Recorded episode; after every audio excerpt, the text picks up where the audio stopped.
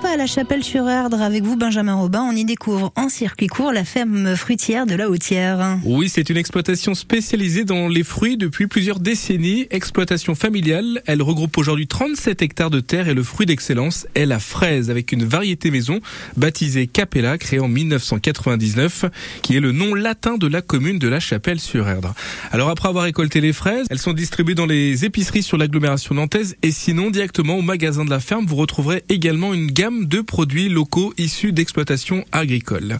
Les horaires d'ouverture de ce magasin, c'est du mardi au samedi, 9h midi, 14h, 19h. Outre les fraises, Benjamin, ce sont une vingtaine de fruits différents qui sont cultivés tout au long de l'année. Oui, l'exploitant Alexandre BCA s'efforce de cultiver ses fruits en osmose avec le milieu privilégié qui entoure la ferme fruitière avec la vallée du Gèvre. Il nous présente sa gamme de fruits. On a en ce moment, ben, on a euh, les framboises qui sont arrivées, les groseilles aussi, donc on fait tous les autres petits fruits rouges. Euh, groseilles, framboises, mûres, euh, myrtilles, euh, etc. Et puis après, on fait aussi euh, tout ce qui est légumes d'été, alors qu'on appelle les légumes fruits.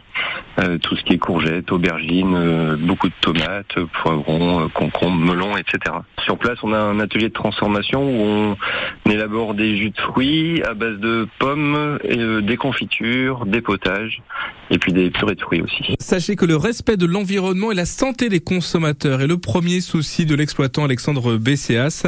Il n'utilise pas ou peu d'engrais chimiques, des rotations et des associations réfléchies des cultures sous tunnel. Je vous invite à découvrir tous ces fruits locaux. Pour ça, vous avez un site internet qui est à votre disposition. C'est fermefruitière lahautière.com. Merci beaucoup pour euh, ces circuits courts. Benjamin Robin, retrouvé aussi euh, sur francebleu.fr, mais surtout tous les matins juste avant le journal de 8 heures. Il arrive